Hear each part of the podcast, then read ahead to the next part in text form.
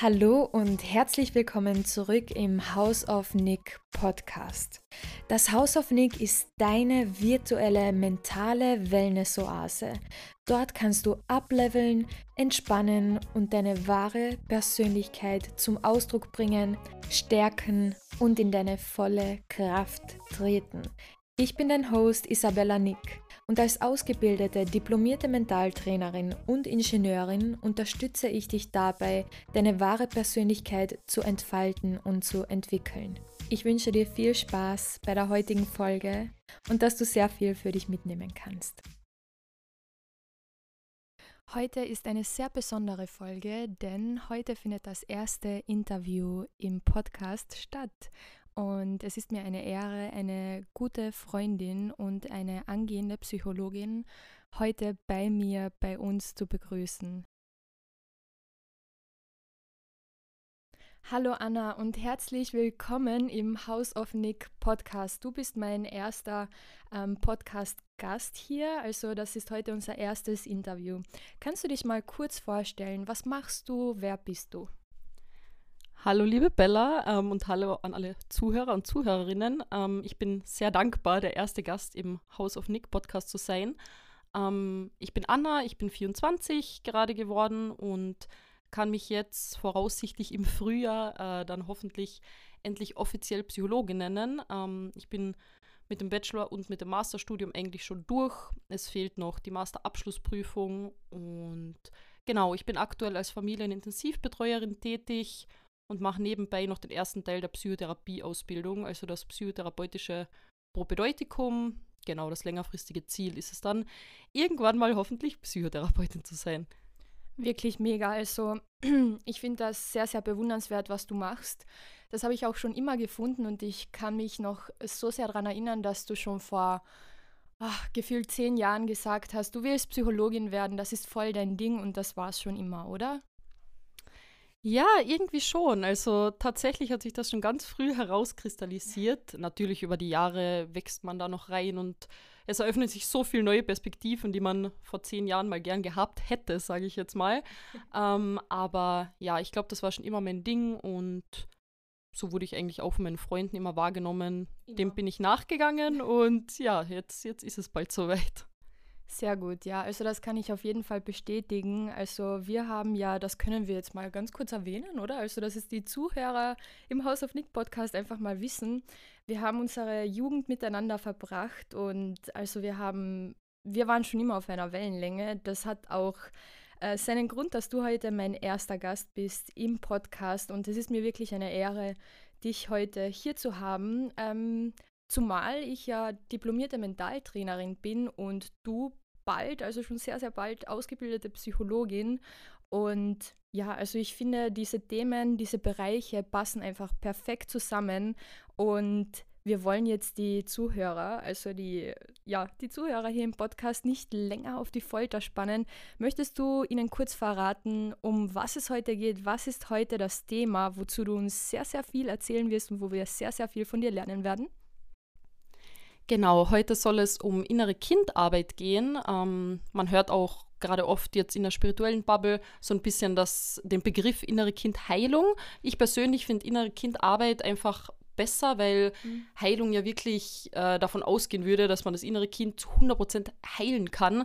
Meiner Meinung nach, man kann daran arbeiten, man kann es auch verbessern, ähm, aber es wird einen immer wieder im Leben begegnen und ja, dieses Wort Heilung finde ich da einfach nicht ganz so passend, aber ja, um dieses Thema soll es gehen und ich beziehe mich da natürlich auf the one and only äh, Stefanie Stahl. Sie ist im deutschsprachigen Raum ja die berühmteste yes. oder die bekannteste Psychotherapeutin mhm. und sie ist wirklich ein großes Vorbild für mich und ich beziehe mich da natürlich auf ihr Buch, Das Kind in dir muss Heimat finden. Ich habe von ihr wirklich sehr, sehr, sehr viel Wissen zu diesem Thema ähm, mir angeeignet ja. und ja, darum soll es heute gehen.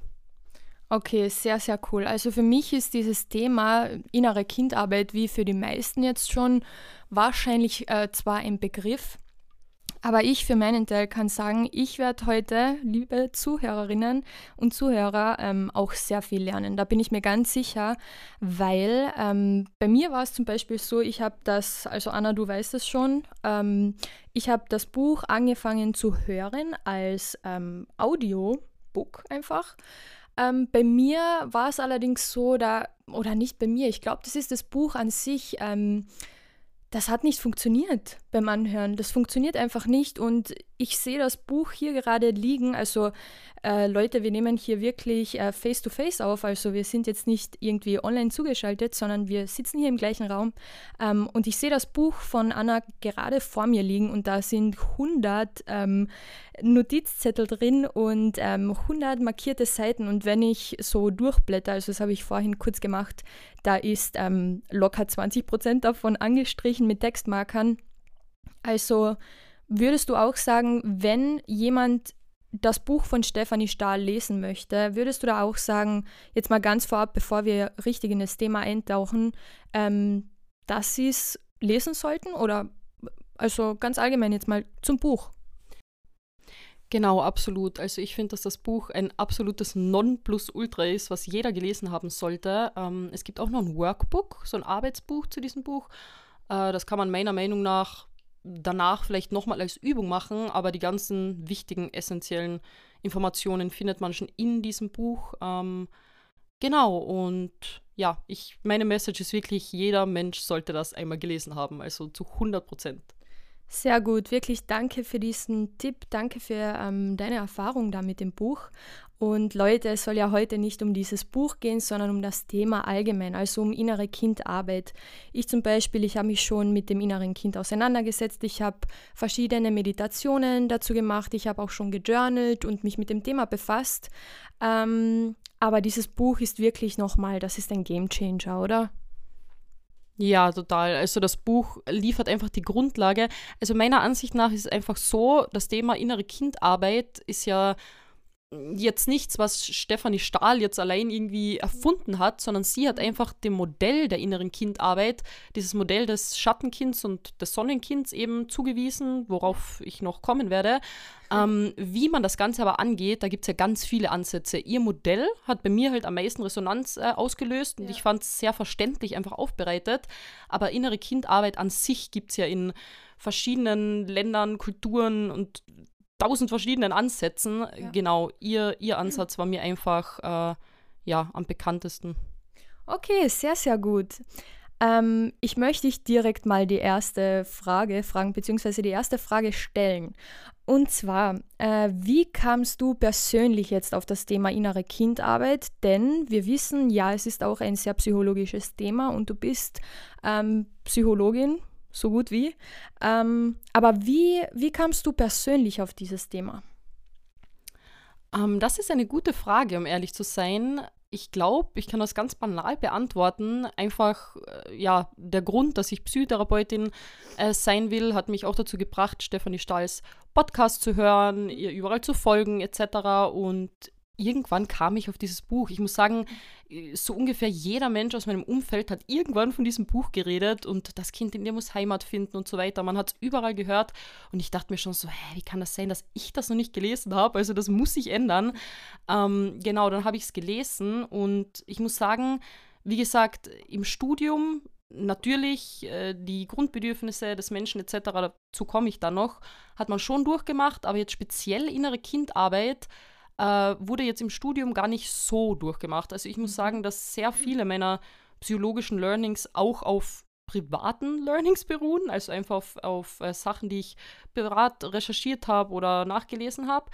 Ähm, aber ja, auf das Buch bin ich einfach gekommen, eigentlich echt durchs Reden sagen, würde man ja. in Kärnten so sagen. Okay.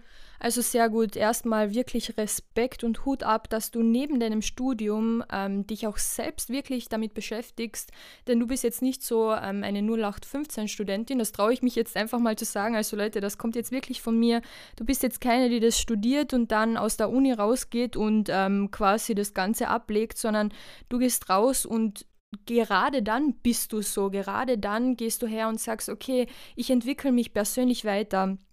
Äh, ich schaue mal, welche blinden Flecken habe ich, was kann ich ähm, selbst noch lernen, so auf eigene Faust, oder? Also so hätte ich das jetzt gesehen bei dir und bei dir finde ich auch mega, dass du das deinem Umfeld auch weitergibst. Seien es jetzt deine ähm, Freunde, seien es jetzt Verwandte, sei es keine Ahnung wer, Bekannte, du gibst das weiter ähm, und das finde ich so, so wertvoll, dass du das, was, was du teachst, äh, also, dass du das einfach auch praktizierst. Also, äh, man sagt ja immer, man soll nicht äh, predigen und dann das nicht machen. Ich weiß, das ist jetzt nicht das Sprichwort, aber ihr wisst alle, was ich meine. Aber du tust auch wirklich das, ähm, was du da lernst und das macht auch Sinn und man sieht bei dir richtig, dass du das anwendest. Absolut. Und da muss ich sofort an dein Workbook denken. Da hast du ja diesen äh, perfekten Spruch gebracht, äh, Wissen ist nicht Macht, sondern Wissen ist potenzielle Macht. Yes. Und das kann ich einfach zu diesem Buch 100% sagen. Also man kann das lesen und kann dann natürlich verstehen, um was es geht. Aber es ist nochmal was ganz anderes, wenn du wirklich in die Umsetzung gehst, wenn du dein Schattenkind Schattenkind quasi unter Anführungszeichen heilst, wie ich schon am Anfang gesagt habe, ja. beziehungsweise äh, tröstest und darauf eingehst. Und das kann einfach nur mit ganz viel Übung äh, funktionieren. Da kommen wir dann eh noch dazu. Was ich nur früher noch ergänzen wollte, ähm, wegen deiner persönlichen Erfahrung, was du gemeint hast, es ist halt wirklich so, dass seit ich dieses Buch gelesen habe oder mich generell mit innerer Kindheilung äh, oder Arbeit, jetzt sage ich schon Selbstheilung, äh, beschäftige, dass ich halt fast keine Menschen mehr irgendwas übel nehmen kann. Also, das ist auch ein bisschen so ein Psychologending. Ich rede das immer mit meinen Kollegen, äh, dass man irgendwie, man kennt ja diesen Spruch, ähm, uh, you can't be mad at anybody because you understand everybody's reason for doing anything. So auf diese Art. Ja. Und es ist halt wirklich, ich gehe im Beruf oder auch privat umher und ich sehe halt so oft einfach Kinder in erwachsenen Körpern. Also ich sehe einfach mhm. das verletzte Kind hinter Menschen, die weiß ich nicht, du stehst im Billa und ein Mensch regt sich wegen einer falsch verpackten Wurstsemmel auf und rastet komplett aus. Und damals hätte mich das getriggert und ich hätte mir irgendwie gedacht, hä, was ist mit dem los? Und heute ist so, ich habe halt zu Mitleid mit diesem Menschen, weil ich weiß, okay, sein inneres Kind ist gerade verletzt, ist getriggert, wahrscheinlich, äh, ja, hat das irgendwas zu tun mit seiner Kindheit. Und ähm, ja, man kann das Wissen halt irgendwann nicht mehr ablegen. Also ja. ich muss sagen, ich kann nicht mehr anders durch die Welt gehen. Deshalb habe ich auch gar keinen Groll für irgendwen, weil ja, man das halt einfach besser nachvollziehen kann. Echt mega. Also wirklich ich kann sagen, dass diese Ansicht, die du damals mit mir geteilt hast vor einigen Monaten, ähm, die hat auch bei mir so einiges bewirkt. Also es war so ein richtiger Klickmoment, wo ich ähm, ja, das, ich, das habe ich einfach auch für mich mitgenommen. Also so extrem wird es bestimmt nicht sein, weil du hast ja wirklich, also literally die menschliche Psyche studiert, also literally. Aber diese Message, die ist auf jeden Fall auf mich abgefärbt, das kann ich sagen. Und jetzt mal eine ganz kurze Zwischenfrage. Du hast gerade ein Wort gesagt und das ist, glaube ich, sehr, sehr wichtig für unsere Hörerinnen und Hörer. Und ich sehe schon an deinem Gesichtsausdruck, du weißt gerade gar nicht, wovon ich rede. Und zwar das Wort Mitleid. Ähm, einfach mal so für die Zuhörerinnen. Ähm, was ist der Unterschied zwischen Mitleid haben und Mitgefühl haben? Das ist nämlich ganz, ganz wichtig, weil viele äh, denken, es ist egoistisch, wenn sie sich jetzt äh, nicht immer in den anderen hineinversetzen können, weil sie es gerade einfach nicht wollen oder weil sie es einfach nicht müssen. Und kannst du da mal ganz kurz als Psychologin ähm, diesen, also dieses Golden Nugget mit uns scheren, dass wir einfach alle für immer mitnehmen können? Genau, also es ist gut, dass du das angesprochen hast. Ähm, ich persönlich bevorzuge, ich habe jetzt zwar Mitleid gesagt, weil das ist noch immer so in meinem Wortschatz ja, und normal. allgemein im Laienwortschatz hört man eigentlich selten das Wort Mitgefühl. Für meine Tätigkeit allerdings äh, bevorzuge ich auch das Wort Mitgefühl, weil man mhm. sollte mitfühlen mit einer Person, äh, was auch viel zu tun hat mit Empathiefähigkeit, mit Perspektivenübernahme etc. Mit Leiden sollte man ja nicht, weil man sollte sich ja gesund abgrenzen und wenn man mit jedem mitleiden würde, dann wäre das, glaube ich, ein nicht so schönes Dasein äh, auf unserer Welt, äh, gerade aktuell oder eigentlich eh immer. Ähm, genau, und deshalb bevorzuge ich auch das Wort Mitgefühl. Mm. Und weil du gesagt hast, dass äh, ja, man das vielleicht manchmal nicht will oder, ähm, oder nicht kann oder einfach in dem Moment nicht muss, da kommt es halt auf die Situation drauf an. Also es geht einfach darum, man muss sich nicht immer in jeden hineinversetzen. Ich meine, dann würden wir auch alle nie wieder fertig werden, sondern in zum Beispiel Konfliktsituationen, in Diskussionen, in Streitigkeiten, die man vielleicht sogar hat mit Kollegen, mit Freunden, mit Familie, in der Arbeit. Äh, ja, da ist es einfach meiner Meinung nach und eigentlich ja bei allen menschlichen Interaktionen angebracht, sich einfach einmal in den anderen hineinzuversetzen und das aus seiner Perspektive wenigstens versuchen zu verstehen, weil ja, einfach unser Zusammenleben dann auf viel mehr Harmonie ähm, und Verständnis beruhen würde. Und ja, natürlich ist es eine freie Entscheidung, ob man sich da hineinversetzen will oder nicht. Es kommt eben wirklich auf die Situation drauf an. Ich persönlich kann es nicht mehr anders. Also das muss ich wirklich so sagen. Das ist wirklich krass, weil wenn man das einmal so intus hat, ich kann es einfach nicht mehr anders. Ähm, das auch, das wollte ich früher noch ergänzen zu dem Thema mit dem Groll etc es ist vielleicht oft gar nicht so gut. Also ich, ich sage immer so, ich habe ein bisschen zu viel Empathie, wahrscheinlich sogar ein bisschen zu viel Mitgefühl, ein bisschen zu viel Perspektivenübernahme, weil ja, du kannst halt dann eigentlich echt fast keinem Menschen mehr böse sein. So klar, Gefühle wie Wut etc. ist normal.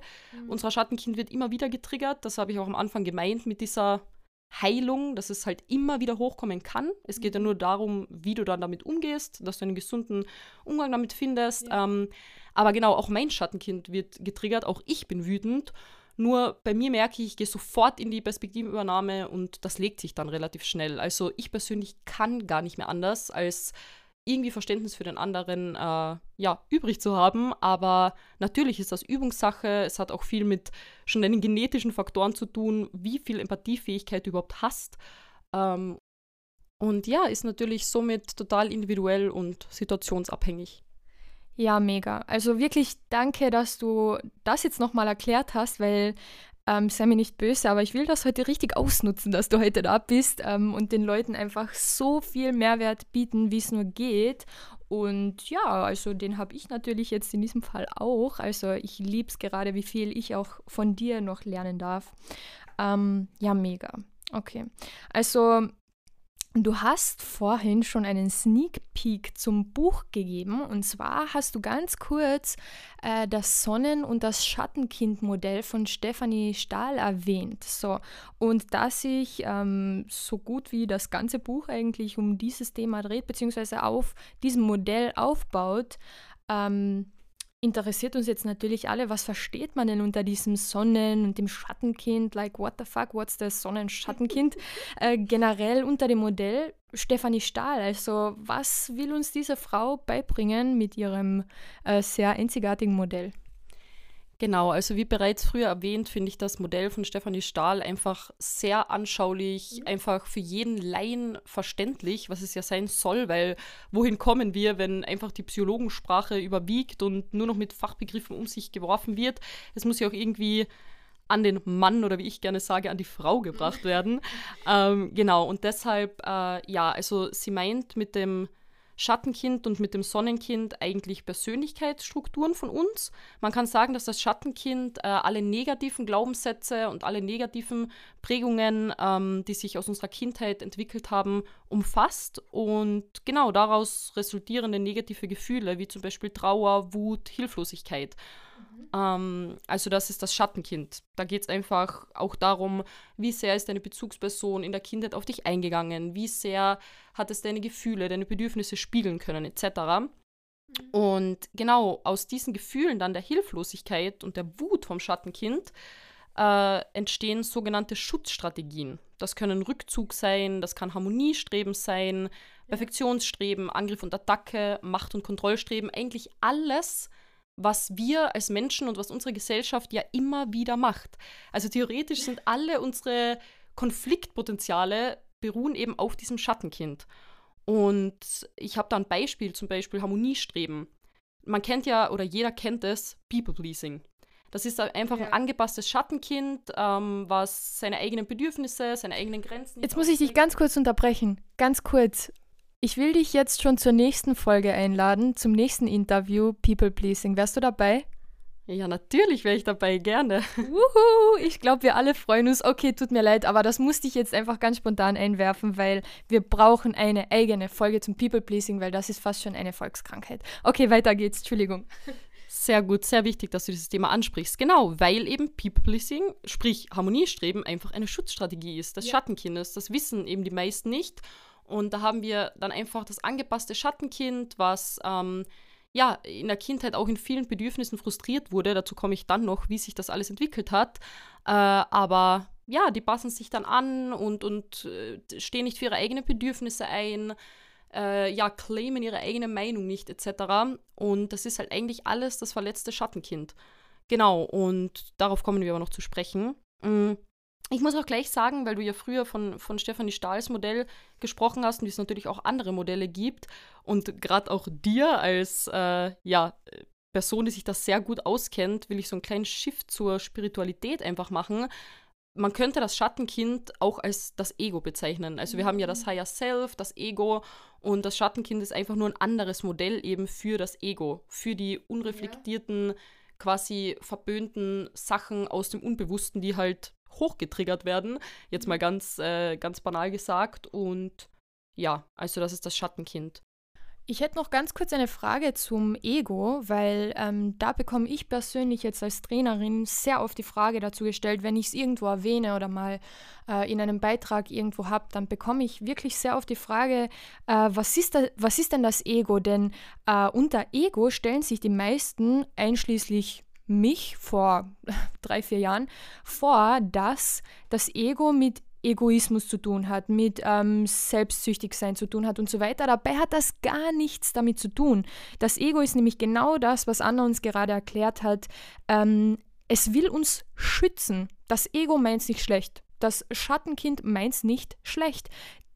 Beides, also genau das, es ist ja ein und dasselbe, hast du ja gerade erklärt, es ist so ein Synonym sozusagen ähm, meint es einfach nur gut und jeder Teil in uns, jeder Anteil in uns meint es immer gut mit uns. Also das Schattenkind will nur was Gutes für uns und das Ego will immer nur das Beste für uns und uns beschützen, vor allem vor, ja natürlich vor der höchsten Instanz, also vor dem Tod. Das ist so das Schlimmste, wovor uns das Ego beschützen will.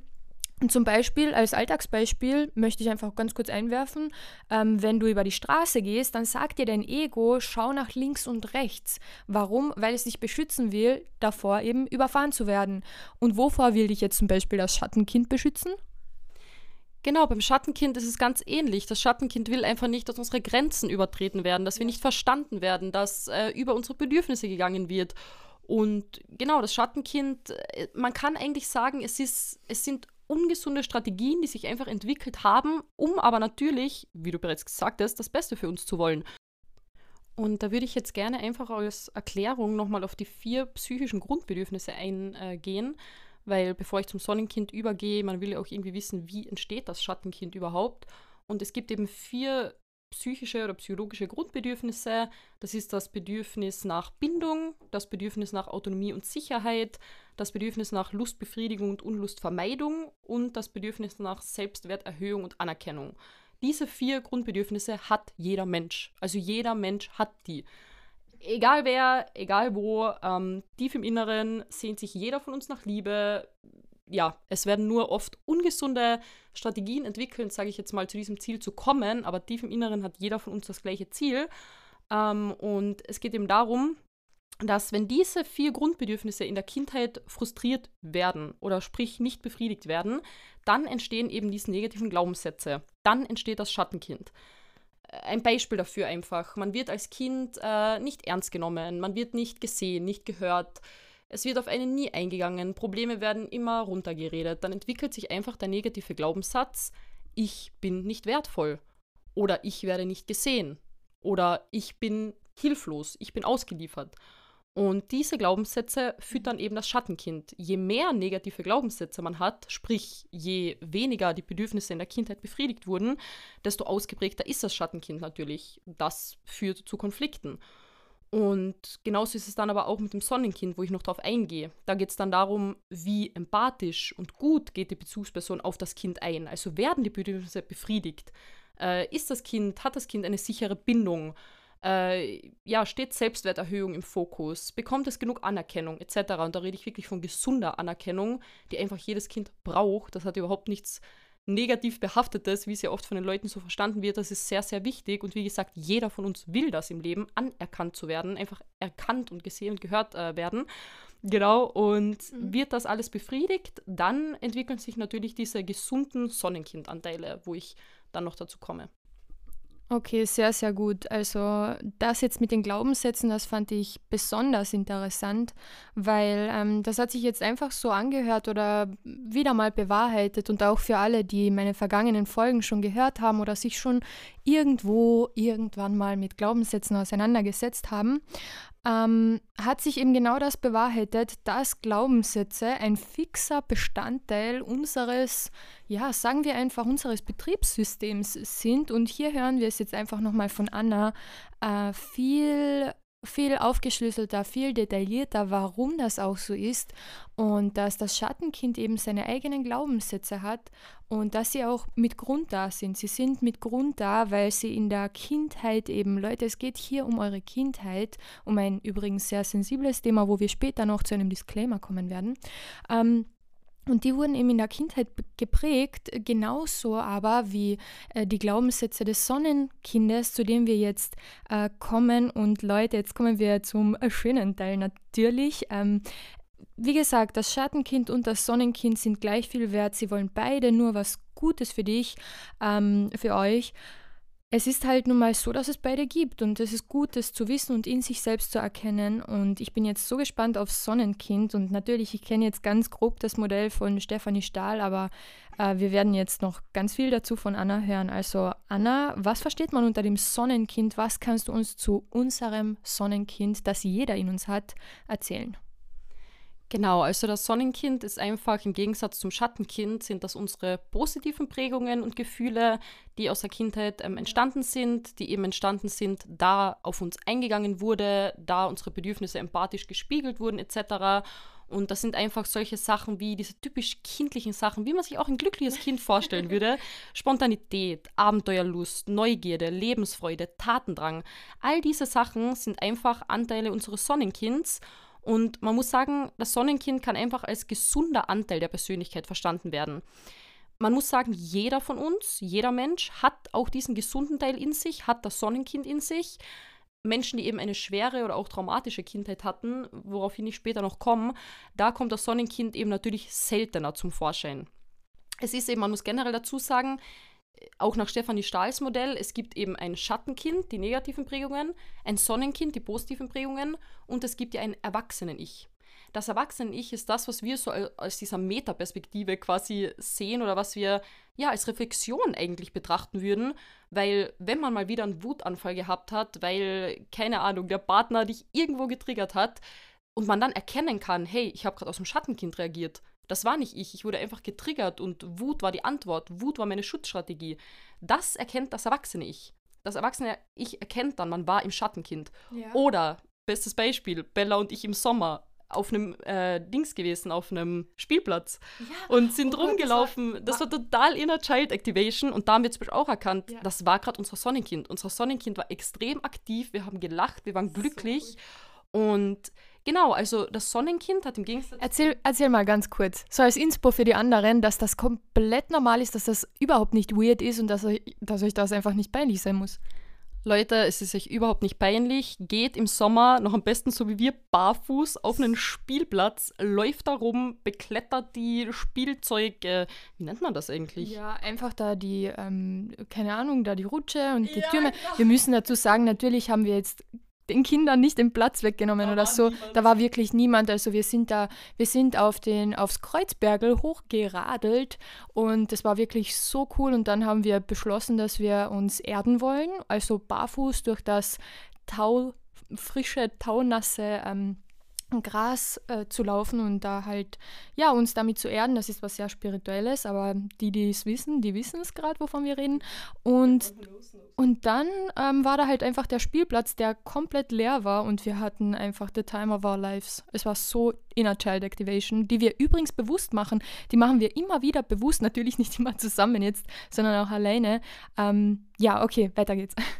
Genau, also nochmal als, als kleinen Tipp, vielleicht nicht machen, wenn der Spielplatz voller Kinder und voller Eltern ist. Aber äh, genau, also so, so war das. Und so haben wir unser Sonnenkind wieder mal aktiviert. Und da muss man dazu sagen, im Gegensatz zu den Schutzstrategien des Schattenkinds hat eben das Sonnenkind die sogenannten Schatzstrategien.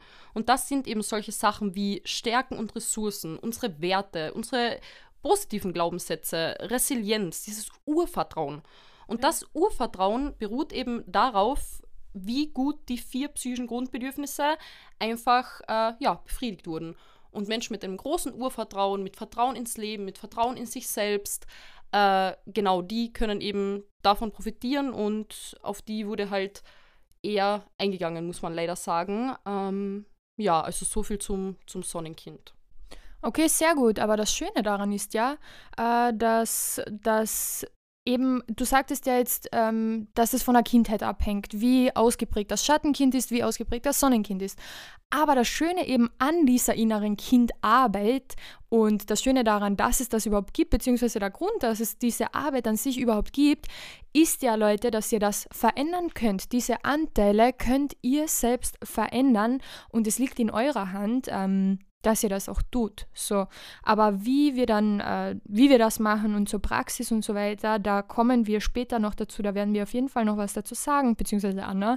Ähm, da werden wir sie auf jeden Fall noch fragen. Ähm, ja, also das ist ganz, ganz wichtig, dass ihr einfach wisst, dass ihr einfach wisst, dass es immer euch obliegt, egal ob es jetzt innere Kindarbeit ist oder egal was, was ihr in eurem Leben oder an euch selbst oder in euch selbst verändern wollt, es obliegt immer dir, es obliegt immer euch, was ihr mit euch anfangt und vor allem ähm, das, was ihr in euch habt, eure Persönlichkeit, äh, dieses Schattenkind und dieses Sonnenkind, das könnt ihr mal ganz nüchtern als dieser menschliche Anteil eben, als dieser Beobachter, einfach mal sein lassen. Es darf einfach mal sein und ihr könnt es ja so sehen, das ist euer Material, mit dem ihr arbeitet und dass ihr jedes Mal oder immer ganz ähm, aus der eigenen Intuition und ganz aus der eigenen Initiative, wollte ich eigentlich sagen, verändern könnt. Also ihr habt die Macht dazu, das zu verändern, wenn ihr das wollt. Das ist ganz, ganz wichtig.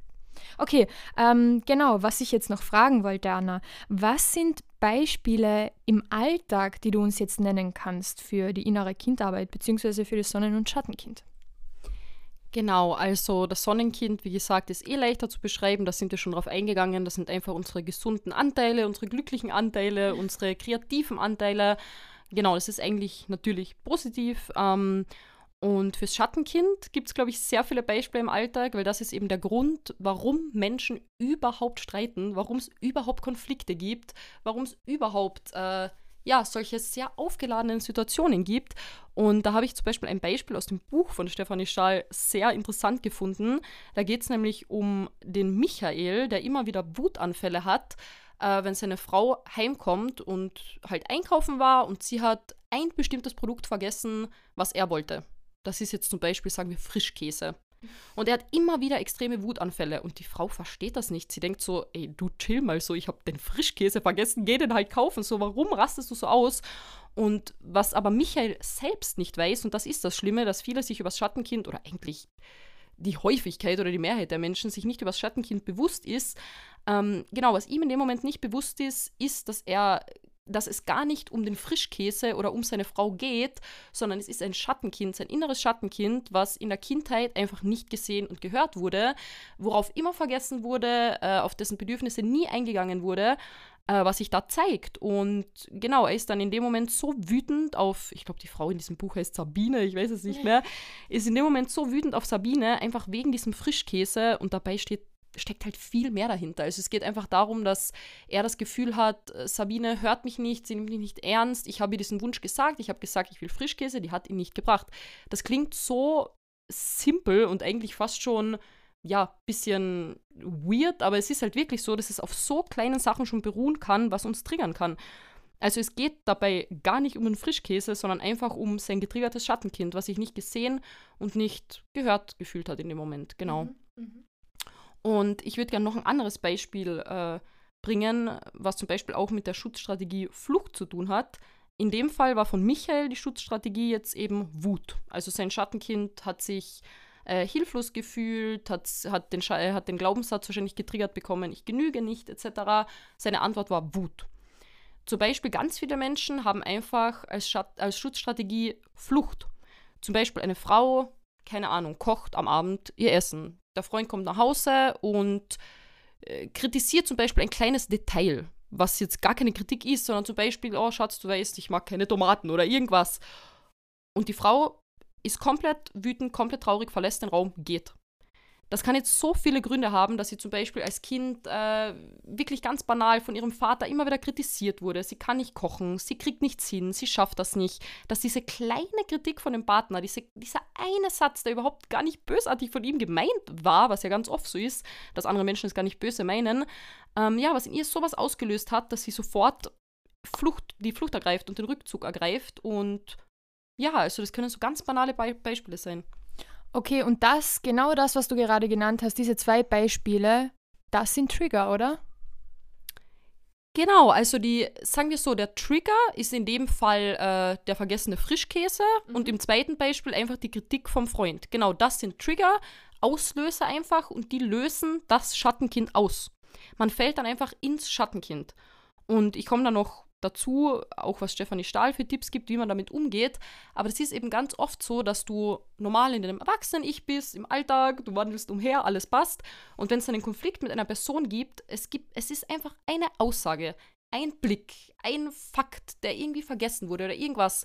Und de dein Schattenkind wird getriggert. Und dann fällst du in dieses Schattenkind. Du bist nicht mehr die erwachsene Anna oder die erwachsene Bella, die da jetzt ganz normal darauf reagiert, sondern du fällst ins Schattenkind, weil du einfach getriggert wirst, weil einer deiner Glaubenssätze aktiviert wird und du in dem Moment wieder komplett drin bist. Mhm. Du bist drin in diesem Film und da gilt es eben, uns rauszuholen. Ja, das ist so ein ganz automatischer Ablauf, der dann einfach passiert. Da seid ihr bewusst gar nicht schuld dran. Das sind wir, wir Menschen. Also mir passiert das heutzutage noch immer und es wird auch immer passieren, egal wie weit man ist in dieser Arbeit. Irgendwann mal kann sowas passieren. Das, da ist man einfach nicht selbst schuld dran. Das Wichtige ist, ähm, dass wenn sowas passiert, eben solche, zum Beispiel diese perfekten Beispiele, die Anna gerade genannt hat, ähm, wenn sowas passiert, dass man danach eben auch äh, reflektiert und da wird Anna uns jetzt auch noch äh, was dazu sagen, was für eine Strategie es da gibt, ähm, das eben zu erkennen und dann zu verändern.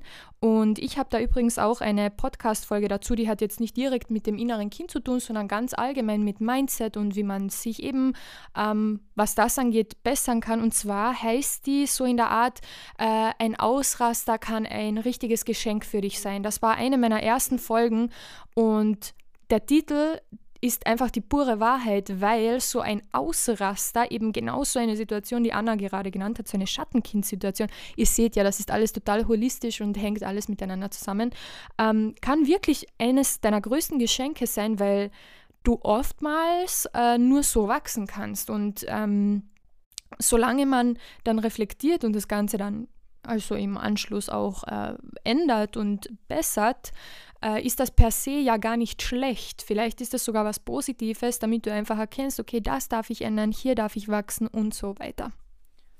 Genau, das hast du sehr gut gesagt und der Meinung bin ich eben auch. Deshalb ist es so wichtig, einfach viel mehr Awareness und viel mehr Aufmerksamkeit einfach auf dieses Thema zu lenken. Einfach, dass man auch die Möglichkeit hat, zu wachsen, was daran zu ändern und wie gesagt, solange wir alle in unseren Schattenkindern sind, äh, werden einfach immer wieder Konflikte aufkommen, es wird immer Reibereien geben und erst wenn man es wirklich schafft, sich da rauszuziehen und einfach im Erwachsenen-Ich bei sich selbst zu bleiben, das Schattenkind zu trösten, ja, erst dann kann es wirklich zu fruchtbaren Konversationen, sage ich jetzt mal, kommen. Ja. Und genau, ich, ich würde jetzt einfach gerne auf ein paar Lösungen quasi eingehen, wie man das Schattenkind dann eben tröstet oder wie man es schafft, aus diesem Zustand äh, hinauszukommen. Ähm, genau, es gibt mal ganz banal einfach, äh, dich triggert etwas, du bist wütend, es steigt schon so hoch, man merkt das dann meistens, es steigt schon so hoch, äh, dass man einfach mal ganz banal aus diesen negativen Gefühlen aussteigt. Ein Beispiel dafür ist einfach mal Ablenkung. Das sind jetzt die leichteren Strategien, die man irgendwie anwenden kann, an denen man auch wirklich üben kann, bis man da wirklich drin ist, dass man sagt, okay, einen Trigger ist jetzt voll, man wird am liebsten, weiß ich nicht, der Person an die Gurgel springen, man, man ist richtig wütend, man will äh, ja einfach richtig ausrasten, dass man einfach mal auf die äußere Umgebung achtet. Zum Beispiel fünf rote Dinge. Man sucht jetzt fünf rote Dinge im Raum, wenn man das macht, wird der Kopf, wird einfach das, das Bewusstsein so abgelenkt von dieser Wut, von dieser Situation, die ja dann einfach ja psychosomatisch schon aufsteigt, dass man da ein bisschen rauskommen kann. Also das sind für mich auch immer wieder gute Tools, wirklich Ablenkung.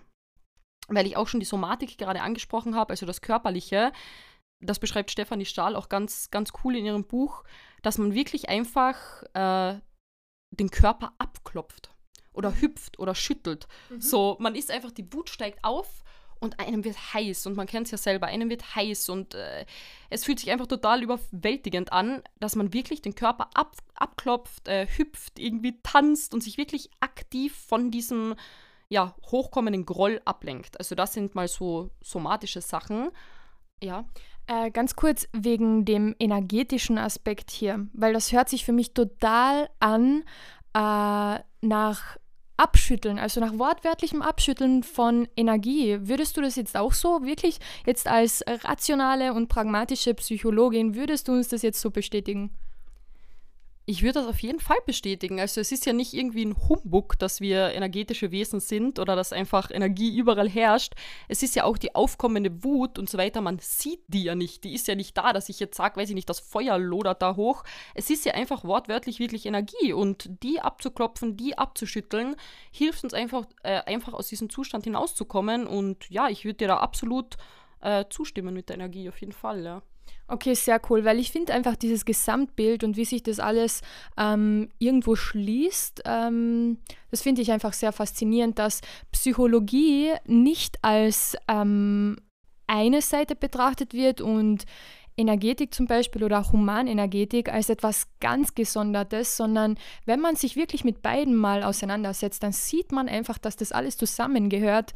Und ähm, ich finde es einfach cool, dass die neue Generation von PsychologInnen ähm, eben so wie du einfach da nochmal wie soll ich sagen, nochmal offener dafür ist, einerseits sehr pragmatisch ist, sehr nach den äh, Richtlinien und eben nach den Regeln der Psychologie geht, die man auch einhalten muss und soll. Und ja, wenn man ein guter Psychologe ist, macht man das.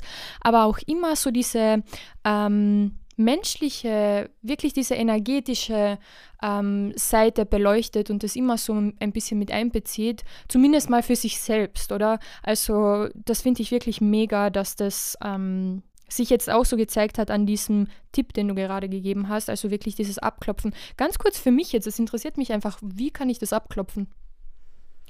Ähm, man kann sich das wirklich ganz simpel vorstellen, also dass man einfach diesen Körperteilen jetzt zum Beispiel, wo man es am meisten spürt, einfach ein bisschen so wie mit der EFD-Klopftechnik. Mhm. Einfach wirklich abklopft, abschüttelt und sich einfach tief durchatmet und einfach sich Raum gibt, sich nicht dieser Wut komplett hinzugeben, sich von dieser Wut komplett einnehmen zu lassen. Also man kann sich das wirklich so vorstellen, als würde man die unsichtbare Wut einfach wirklich abklopfen. Mega, wirklich. Das werde ich das nächste Mal machen. Ähm, ja, also irgendwer äh, oder irgendwann werden wir das alle, nicht irgendwer, sondern wir alle werden das früher oder später brauchen, diesen Tipp und werden uns dann an diesen Tipp von dir erinnern, Anna, danke. okay, ähm, was hast du uns noch so für Lösungen und Tipps zu geben? Genau, also was ich auch sehr schön gefunden habe äh, aus dem Modell von Stefanie Stahl, sie redet ja immer wieder davon, das Schattenkind zu trösten und da kann man auch wirklich ganz pragmatisch in so eine wohlwollende elterliche Stimme wechseln. Also man ist jetzt in der Wut zum Beispiel drin, ein Freund, eine Freundin äh, triggert einen, man wird wütend, man wird traurig, man fühlt sich ungeliebt, dass man dann wirklich rational denkend, und das ist schwer, das ist wirklich, das erfordert Übung. Das erfordert wirklich mega, mega viel Übung und da braucht man überhaupt nicht äh, frustriert sein, wenn das am Anfang nicht gleich klappt, weil das ist ja logisch, wir funktionieren seit Jahren, seit Jahrzehnten nach diesen Mustern, da mal auszusteigen, äh, erfordert wirklich harte Arbeit.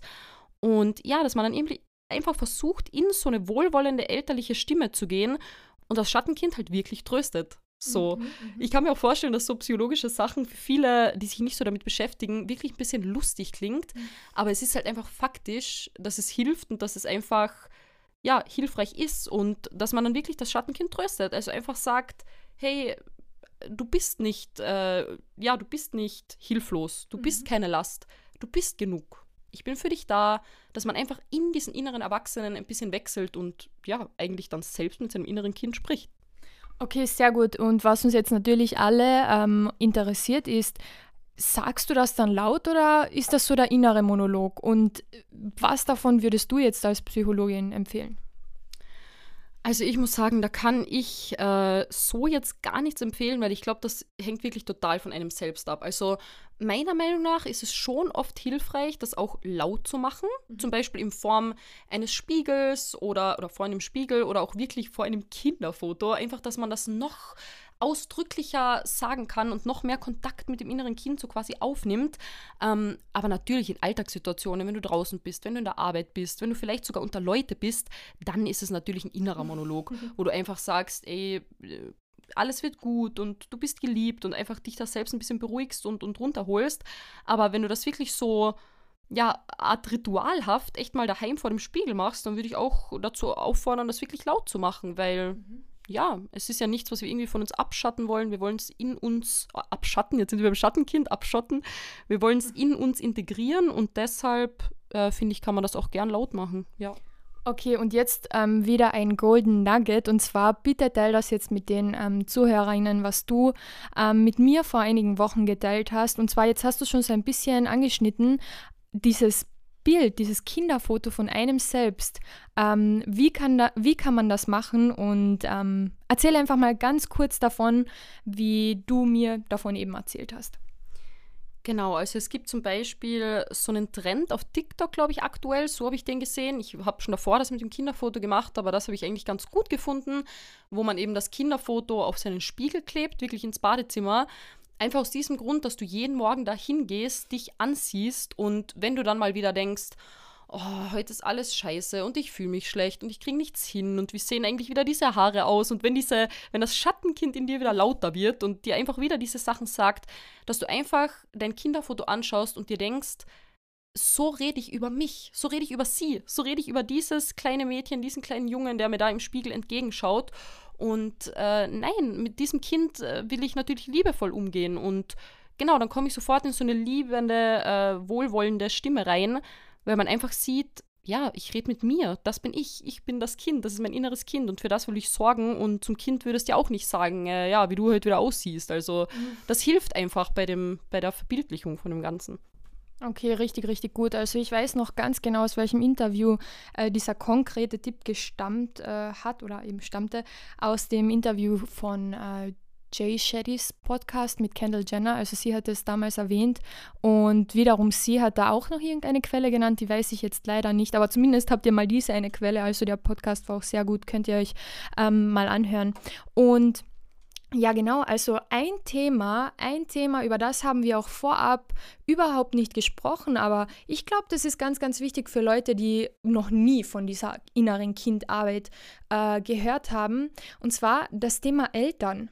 Denn Eltern haben uns ja, oder unsere Eltern, beziehungsweise unsere Erzieher oder die erziehungsberechtigten Personen haben uns ja all das mitgegeben, was eben nun in uns ist. Ähm, egal jetzt mit welcher Intention, egal ob es gut gemeint war, ob es böse gemeint war, in den meisten Fällen ist es immer gut gemeint.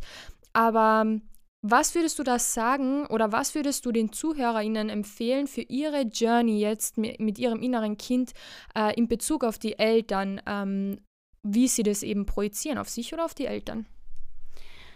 Also, ich persönlich finde es an dieser Stelle wirklich wichtig zu erwähnen, ähm, wir Menschen oder allgemein jetzt wir Kinder in dem Fall, Kinder von Eltern, was wir ja alle sind, äh, viele tendieren bei dieser inneren Kindarbeit einfach dazu, in diese Schuldgefühle zu kommen.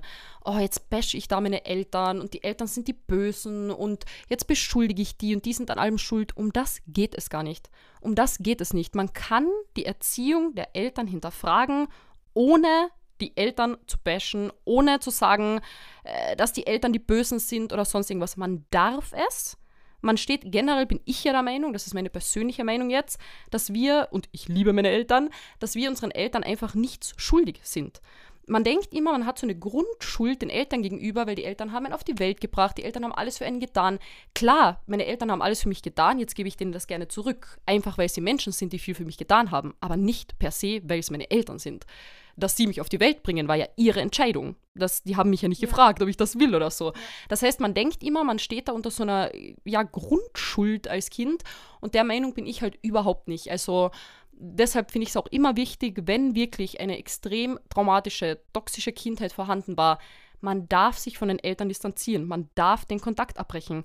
Nur weil es die Eltern sind, ich hasse ja auch dieses Sprichwort, Blut ist dicker als Wasser, davon halte ich einfach gar nichts, weil, wie gesagt, wenn du in toxischen Systemen drin bist, verlasse sie, egal ob es Verwandtschaft ist oder nicht. Du bist ihnen nicht schuldig, das ist meine persönliche Meinung. Und ähm, ja, also viele haben da Angst irgendwie, dass die innere Kindarbeit zu machen, weil sie Angst haben, dass sie dann so eine Wut auf die Eltern haben oder irgendwie denen das nicht verzeihen oder ähm, ja, da einfach äh, denen die Schuld für alles geben und fühlen sich schlecht dabei. Aber das muss man gar nicht. Also ich bin der Meinung, so habe ich es persönlich zumindest gemacht und ich habe da ja auch nicht viel auszusetzen, sage ich jetzt mal glücklicherweise. Deshalb kann ich da so gut damit umgehen, was natürlich vielen verständlicherweise nicht so gelingt. Ähm, ich persönlich weiß einfach, meine Eltern beispielsweise jetzt haben alles wie du auch immer so schön sagst, aus bestem Gewissen und Gewissen, was sie zu dieser Zeit hatten, gemacht.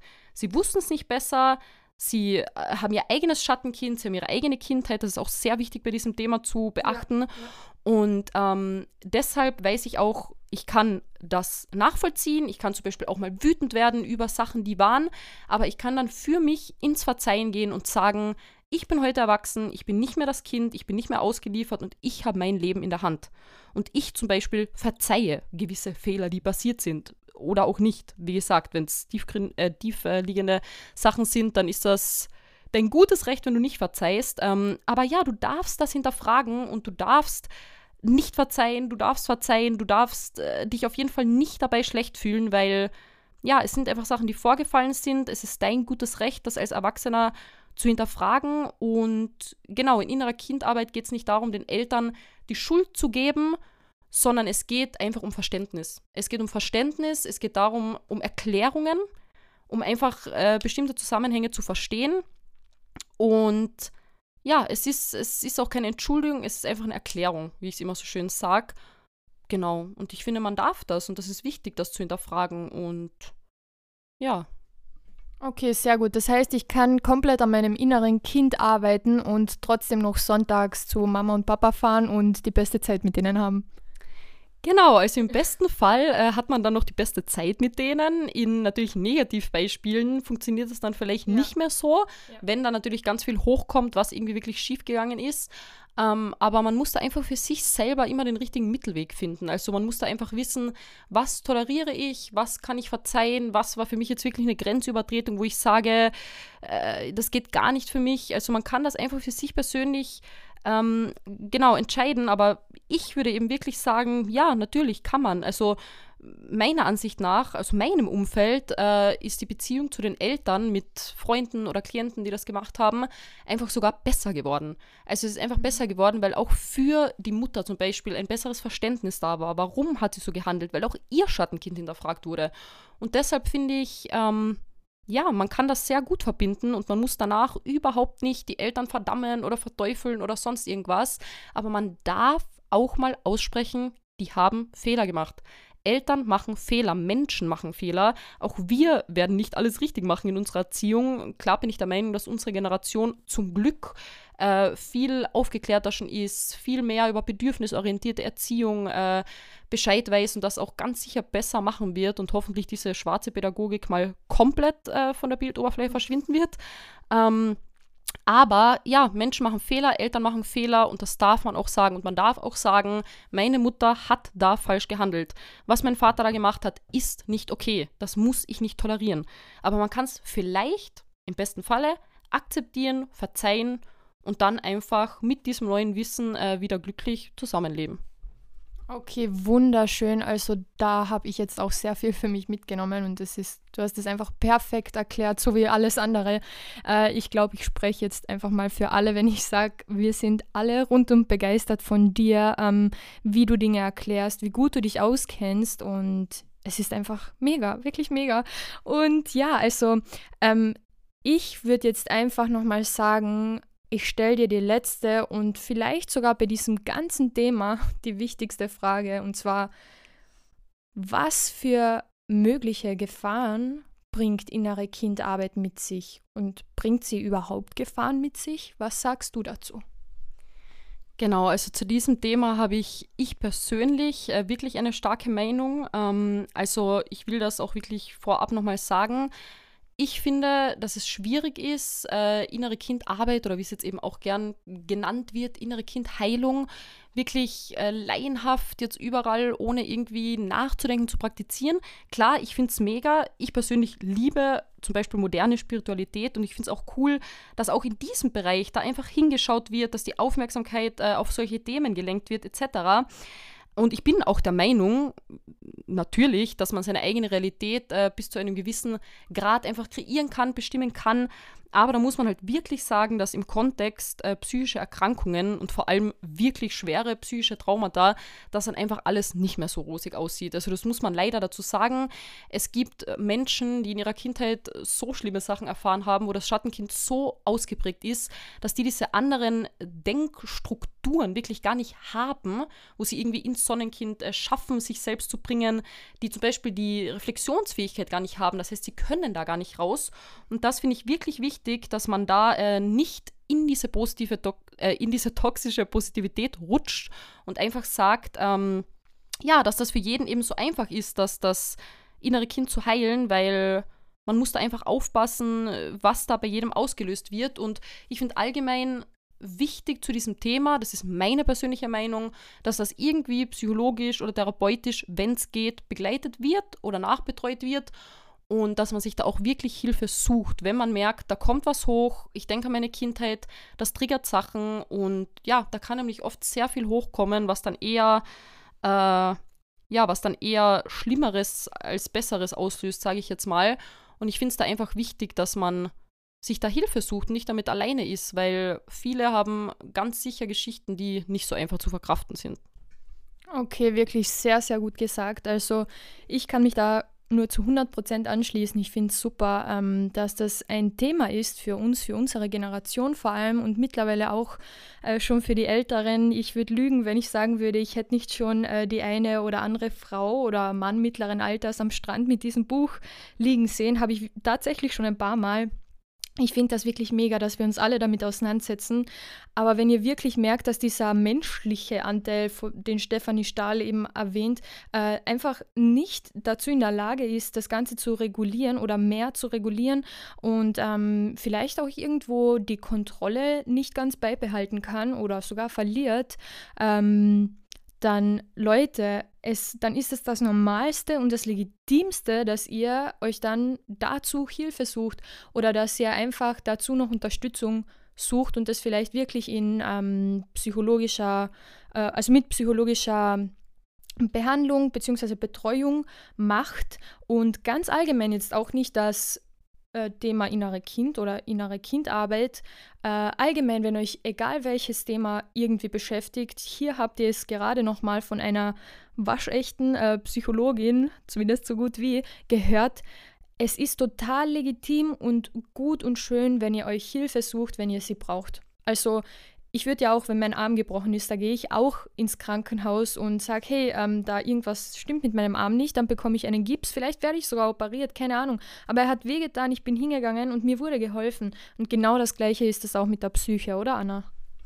Ja, also ich finde es gut, dass du das Thema nochmal aufgreifst. Da ist mir sehr wichtig, einfach nochmal zu sagen, ähm, wirklich Leute, macht eine Therapie. Es ist nicht mehr das Stigmatisierende, für was man es jahrhundertelang gehalten hat. Es ist nichts, was irgendwie aus der Mode ist, was uncool ist, was äh, verletzlich macht, was schwach ist. Nein, es ist stark. Therapie ist überhaupt nicht mehr und nicht weniger als ein Gespräch mit einer unabhängigen, professionellen Person, ja. die dir helfen kann, die dir Tipps geben kann.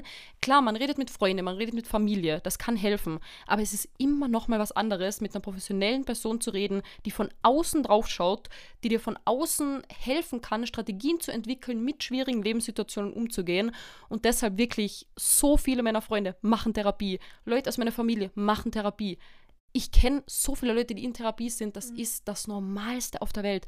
Und ich weiß auch, dass es heutzutage zum Glück wieder mit unserer Generation eh schon normal wird und eh schon sehr viel anerkannter ist als äh, ja vor Jahren noch. Und trotzdem höre ich immer wieder irgendwo hm, Therapie, warum und warum braucht die das? Und man denkt dann auch gleich an das Schlimmste. Man denkt dann auch gleich daran, dass die Person vielleicht äh, schwerst depressiv oder vielleicht sogar suizidal ist, was natürlich äh, auch äh, ja, in therapeutische Behandlung gehört, aber da würde ich wahrscheinlich schon im Kontext stationär äh, empfehlen. Ähm, aber ja, man denkt ja immer nur, dass man deshalb zur Therapie geht. Nein, du kannst wegen allem zur Therapie gehen. Du kannst wegen allem, was dich irgendwie belastet, was dich beschäftigt, äh, zur Therapie gehen und wirklich nochmal Shoutout an allen Leuten, die sich in Therapie befinden. Meiner Meinung nach, ihr seid die Starken. Ihr seid die, die was an sich verändern wollen. Ihr seid die, die es versuchen, die an sich arbeiten. Ja. Und daran ist nichts verwerflich. Und wirklich, also das soll auch wirklich mein Fazit zu diesem allgemeinen Thema sein äh, ja, sucht euch Hilfe. Es ist nichts Verwerfliches, im Gegenteil und es ist das Normalste auf der Welt. Es ist das Normalste auf der Welt, es ist mega stark, es ist mega, ähm, das ist, also jeder hat einfach meinen Respekt dafür. Ähm, ich habe persönlich, das sage ich jetzt einfach mal, auch schon so eine Art äh, Therapie gemacht, beziehungsweise einzelne Sessions. Das war jetzt nicht direkt bei einer Psychologin, ähm, sondern bei einer Humanenergetikerin, die aber auch ausgebildete Psychologin ist. Und ja, es tut einfach mal gut, mit einer komplett neutralen, außenstehenden äh, Person über egal welches Thema es auch immer ist, ähm, zu reden. Und egal wie ihr euch jetzt entscheidet, ähm, ihr seid gut, so wie ihr seid und ich will euch einfach, oder wir wollen euch heute einfach mitgeben, ähm, dass ihr unseren Applaus habt, oder?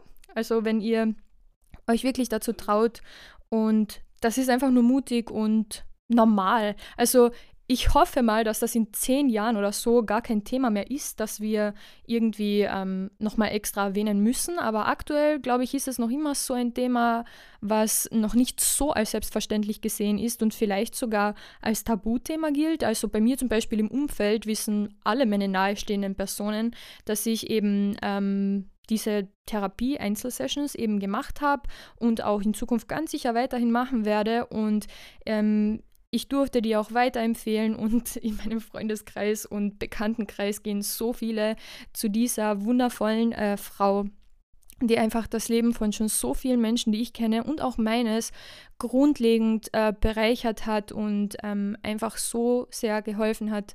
Und ja, das ist einfach nur mega. Und es macht Spaß im Endeffekt macht es sogar Spaß, weil jedes Mal, also es macht vielleicht nicht in diesem Moment Spaß, äh, versteht mich da bitte richtig, sondern wenn ihr da rausgeht und dann wirklich Veränderungen wahrnehmt, dann, dann kommt eben diese Freude und ähm, dann seid ihr so froh, dass ihr das gemacht habt. Anna, willst du noch was dazu sagen? Ähm, ja, ich würde sonst gern allgemein noch so ein kleines äh ja, einen kleinen Tipp zu diesem ganzen Thema noch geben, einfach, dass die Leute oder die Zuhörer und Zuhörerinnen sich das vielleicht mitnehmen können, wenn ihr mal wieder ins Schattenkind rutscht. Ähm, ein guter Tipp noch da meinerseits, probiert wirklich zu unterscheiden zwischen Tatsache und Interpretation. Es passiert so oft, dass Leute etwas sagen, was die gar nicht so meinen und man denkt, äh, ja, die Person mag mich nicht, die Person findet mich unsympathisch, die Person und so weiter. Man projiziert das alles auf diese Person. Aber da kann ich wirklich nur sagen, allgemein zu diesem ganzen Thema, bleib bei dir. Mhm. Bleib bei dir und auch aus spiritueller Sicht so ein bisschen, mach es nicht vom Außen abhängig. Gib die Verantwortung nicht ab, das sagt Bella ja auch immer so schön. Mhm. Äh, such es nicht, auch die Liebe, such sie dir nicht extern, sie muss in dir innerlich äh, einfach da sein und gib die Verantwortung nicht ins Außen ab. Starte bei dir, weil die anderen Personen wird man nie, nie verändern können. Die Reaktionen wird man nie verändern können. Aber du kannst deine eigene Reaktion darauf verändern.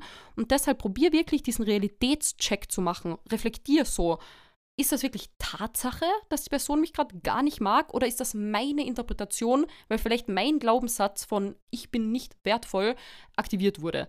Also probier wirklich dich selbst zu hinterfragen, äh, genau, ob wirklich immer die andere Person, äh, ja, ob das jetzt eine Tatsache ist, dass die dich wirklich nicht mag oder ob du das wirklich interpretierst.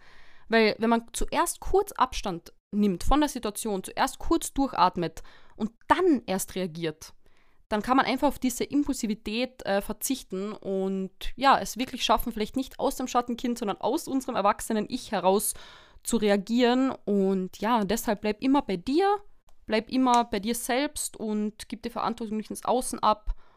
Und ja, so können wir vielleicht alle mit mehr Harmonie und Freude und Verständnis zusammenleben. Mhm. Das hast du echt wunderschön gesagt und so professionell. Ich bin so begeistert von dir. Heute ähm, nehme ich dich mal so richtig in deinem, ähm, ja, also in deinem in deiner Kraft war und wirklich so als Psychologin, die du auch bist und wirklich Hut ab dafür, dass du machst, was du machst, denn du ähm, machst auch jetzt schon mit deinem mit deiner äh, Tätigkeit, mit deinem Beruf, den du eben jetzt auch schon ausübst als Familienintensivbetreuerin, machst du auf jeden Fall das Leben anderer Menschen leichter bzw. besser. Also du bist wortwörtlich direkt für andere Menschen da und das ist sowas von bemerkenswert. Das finde ich einfach, ja, wirklich Hut ab dafür. Ähm, ja, und mich interessiert jetzt einfach, was ist so dein Fazit für heute? Mein Fazit ist, äh, ja, immer bei sich selbst zu bleiben, unbedingt das Buch von Stefanie Stahl zu lesen, vielleicht auch in ihren Podcast reinzuhören und vielleicht einfach mal zu hinterfragen, ist die Welt wirklich so böse? Sind die anderen Leute wirklich immer so böse? Oder liegt es vielleicht echt an mir? Interpretiere ich was über? Interpretiere ich die Sachen vielleicht einfach falsch? Und ja, oft sind Menschen einfach, äh, oder unser Gegenüber ist oft einfach ein Spiegel für unsere eigenen Muster, die noch irgendwie, oder für unseren eigenen blinden Fleck, der irgendwie noch erkannt werden will. Und für unsere Projektionen und ja, das einfach mehr hinterfragen und ein bisschen liebevoller mit sich selbst und mit anderen umgehen. Anna, vielen Dank, dass du heute da warst im House of Nick Podcast. Ich wünsche dir nur das Beste weiterhin für den Abschluss deiner Ausbildung. Wie schon gesagt, du stehst ganz kurz davor. Äh, danke, dass du heute da warst und ich hoffe, dass wir dich vielleicht noch in diesem Jahr in der einen oder anderen Folge wieder hören werden und wieder begrüßen dürfen. Wir haben ja jetzt schon gesagt, People Pleasing steht mal ganz sicher auf unserer Liste und ja, danke, dass du heute da warst und alles Gute. Ich danke dir. Tschüss. Tschüss.